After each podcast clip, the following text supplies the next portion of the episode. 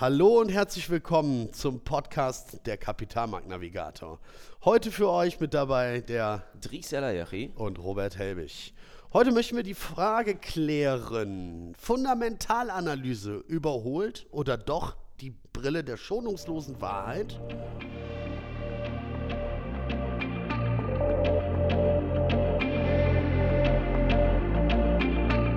In der Welt der Börse geht es rau zu. Bullen kämpfen gegen Bären, Kurse sind unberechenbar und mittendrin bist du, der Anleger. Mit dem Wissen aus diesem Podcast behältst du die Kontrolle über dein Kapital, denn du wirst verstehen, wie du richtig investierst und Risiken als Chance begreifst. Der Kapitalmarktnavigator zeigt dir Wege, damit du die Richtung bestimmen kannst.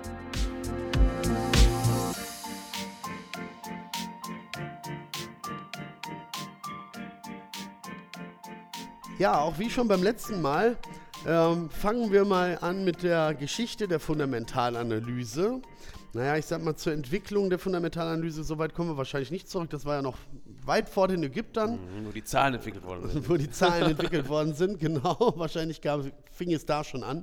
Ähm, machen wir es doch mal so, dass wir uns anschauen in Bezug, so die ersten Veröffentlichungen in Bezug auf den Kapitalmarkt. Dries, erklär uns doch mal, wie begann die Geschichte der Fundamentalanalyse? Ja, es war einmal vor langer Zeit, nein, äh, Benjamin Graham, der Mentor von Warren Buffett, einem der bekanntesten Investoren heutzutage, hat damals im Jahre 1934 als einer der ersten Begründer der Fundamentalanalyse sein Buch Security Analysis rausgebracht. Das ist jetzt mittlerweile in der fünften Auflage und äh, er hat damals fünf, beziehungsweise ein großes Ziel verfolgt. Ja? Das war, kenne deine Firma, kenne die Firma, in die du investierst. Und äh, da hat er auf folgende Punkte geachtet. Er wollte immer wissen, was für einen inneren Wert hat die Firma, also was ist die faire Bewertung, ja? was ist Hype, was ist Realität, ähm, wie arbeitet das Management, Bewertung des Managements war immer ein interessantes Tool von ihm, um auch unter anderem das Kreditrisiko abzuschätzen und die Kursentwicklung vorhersagen zu können. Und ähm, was er halt ganz äh, interessant, also was ein großer Quell seiner Informationen ist, war und auch heutzutage noch äh, praktiziert wird, ist natürlich äh, die Analyse der Geschäftsleistung. Und das wird halt durch die Bilanzen und Geschäftsberichte gemacht, in dem dann dementsprechend die Jahresabschlüsse, Vermögenswerte, Verbindlichkeiten und Erträge mehrerer Jahre unter die Lupe genommen werden, damit man auch in gewissen Phasen des Marktes ein bisschen äh, besser vergleichen kann. Robert, da kannst du uns doch auch noch was sagen zu, zu den Wirtschaftszyklen, oder? Ja, selbstverständlich würde ich gerne sofort machen. Würde gerne noch mal ein bisschen kurz auf Kennzahlen eingehen ja, um auch vielleicht den inneren Wert, wie errechne ich oder erarbeite ich mir denn den inneren Wert? Ähm, da gibt es zum Beispiel die Möglichkeit, den Buchwert herauszuarbeiten.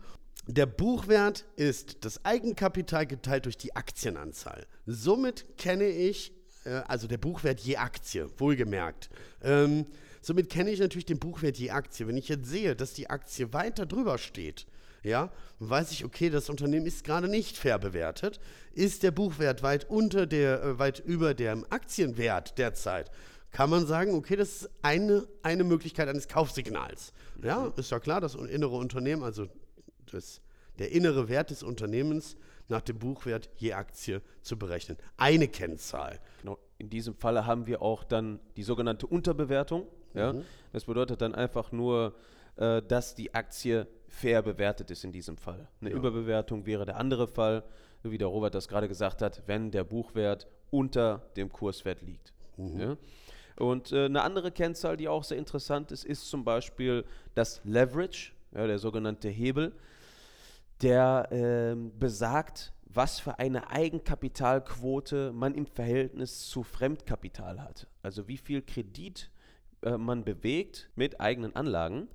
Und äh, der Vorteil ist natürlich, man kann in kürzerer Zeit mehr Geld verdienen, aber auch selbiges, äh, ja, kann nach hinten losgehen. Ne?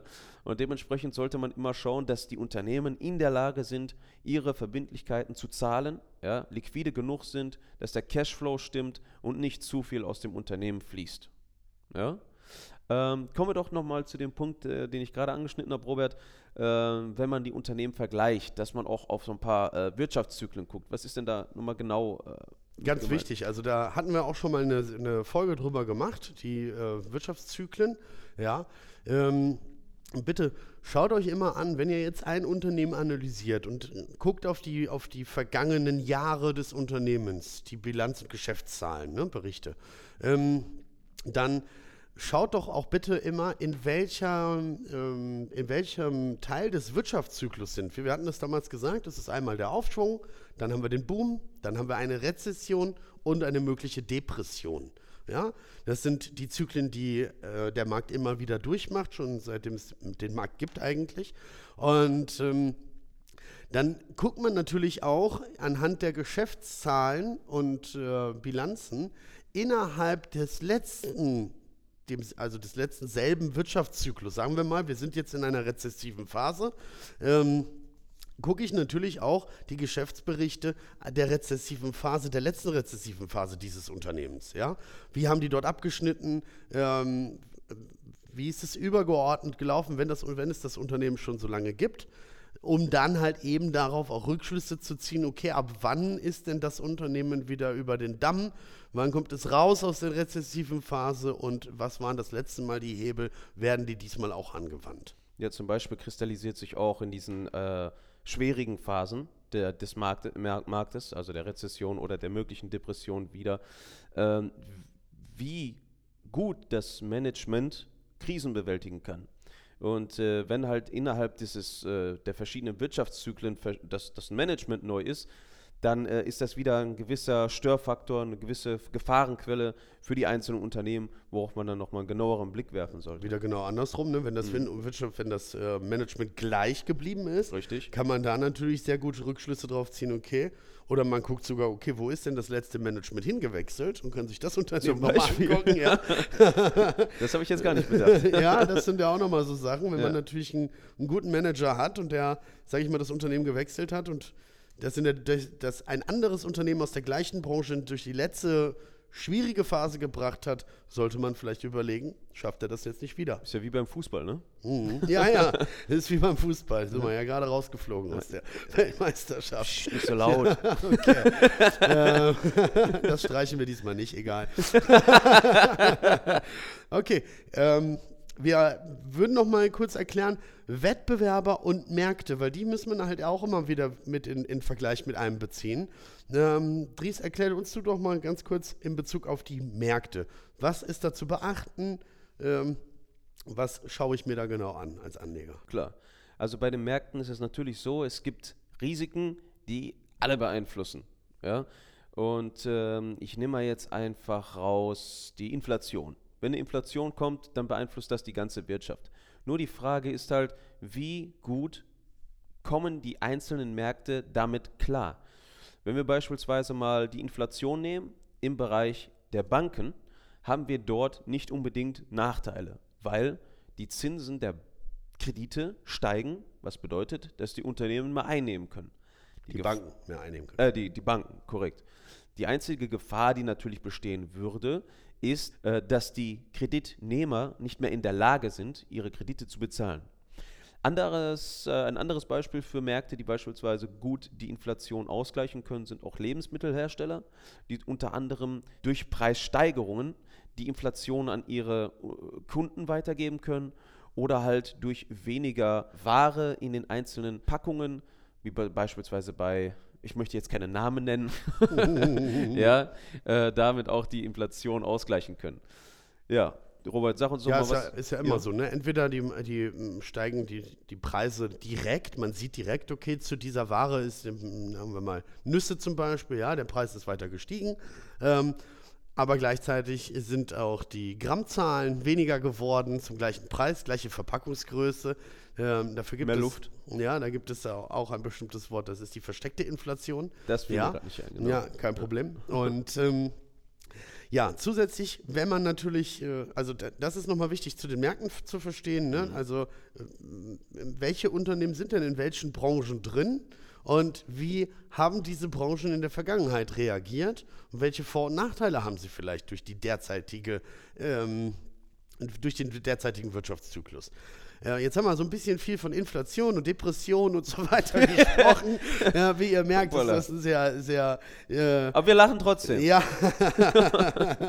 ähm, wie man merkt, ist das ein Thema, sage ich mal, was natürlich jetzt gerade in der Marktphase, gut, wir sind gerade wieder ein bisschen aufschwungsbereiter, ne? Mhm. Ähm, aber ist natürlich gerade in, in der Marktphase nochmal wichtig, dass man darauf auch einfach zu sprechen kommt, weil daran kann man natürlich auch erkennen, ist denn jetzt so eine ähm, aus einer rezessiven Phase wird wieder ein Aufschwung oder kommen wir in eine Depression, kann man natürlich auch anhand der fundamentalen Zahlen der einzelnen Unternehmen halt eben erkennen.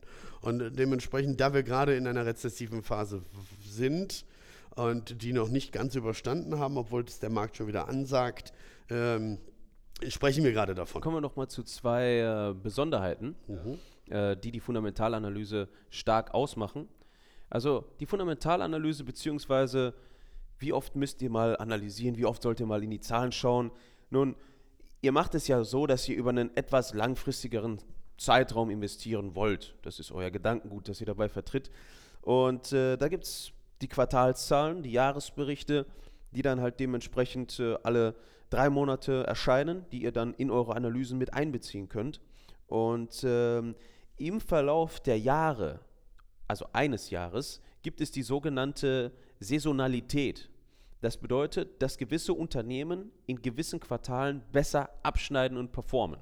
Ja, worauf ihr dann dementsprechend auch noch in euren Analysen das Ganze, was ihr noch in euren Analysen berücksichtigen solltet.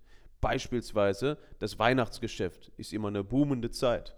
Dort haben die meisten Quartale, äh, die meisten Unternehmen ein starkes Quartal. Erzähl uns doch noch mal was zum Thema Wettbewerbern. Wenn man die Fundamentalanalyse betreibt, sollte man sich auch immer die Wettbewerber anschauen. Ne? Man guckt ja auf Zahlen eines Unternehmens ähm, und sollte dann auch immer wissen, okay, wie ist es denn in der Branche? Also guckt man sich zum Beispiel Branchenführer an oder aber auch die direkte Konkurrenz von Unternehmen oder und oder Zulieferer. Ähm, hier guckt man nach, ich gebe euch mal ein Beispiel beim produzierenden Gewerbezulieferer ähm, Beispiel wäre BioNTech, ist jetzt vor kurzem eigentlich eine sehr interessante Sache gewesen mit dem Impfstoff. Und äh, als BioNTech natürlich schon, sage ich mal, stark im Hype war, also fundamental nicht mehr zu fassen war, konnte man sich auf Zulieferer berufen. Da gab es damals die äh, Becton and Dickinson, die haben Spritzen hergestellt. Und natürlich muss so eine, so eine Impfung auch irgendwie initiiert werden. Und das ging damals über Spritzen da äh, konnte man dann, wo, wo BioNTech schon weit gelaufen ist, halt eben nochmal drauf zurückgreifen. Also durchaus ein sehr wichtiger Aspekt, äh, dass man sich Wettbewerber anschaut in Bezug auf fundamentale Daten, Zahlen, Daten, Fakten. Da hat man auch ein klareres Bild des Unternehmens. In Bezug auf Korrelation und Divergenzen ist nochmal wichtig zu sagen, ihr, ihr habt die Möglichkeit, dass wenn man Wettbewerber sich anschaut, dann, wie gesagt, korrelieren manche Branchen miteinander. Also die eine Branche partizipiert von der anderen, andere wiederum divergieren. Dann geht es halt darum, wenn die eine stark steigt, wird die andere stark unter Druck gesetzt.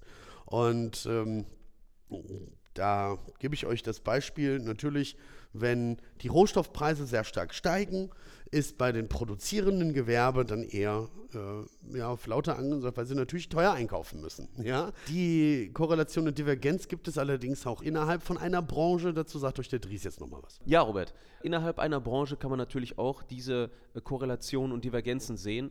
Ähm, wir hatten das unter anderem in der Automobilindustrie vom Jahre 2020 bis knapp äh, November 2021. Dort ist ja die Tesla-Aktie bis in die Höhe geschossen und hat alle anderen Autounternehmen in diesem äh, Markt abgehangen. Ja. Nun, in der aktuellen Phase ist es nicht mehr der Fall. Die Luft ist raus. Ja. Tesla hat immer noch eine hohe Volatilität. Ja. Da, da konnte man halt auch sehen, dass diese internen Branchenvergleiche auch wichtig sind und diese alteingesessenen Unternehmen mit ihren starken Umsatzzahlen immer noch die Überhand hatten. Ne?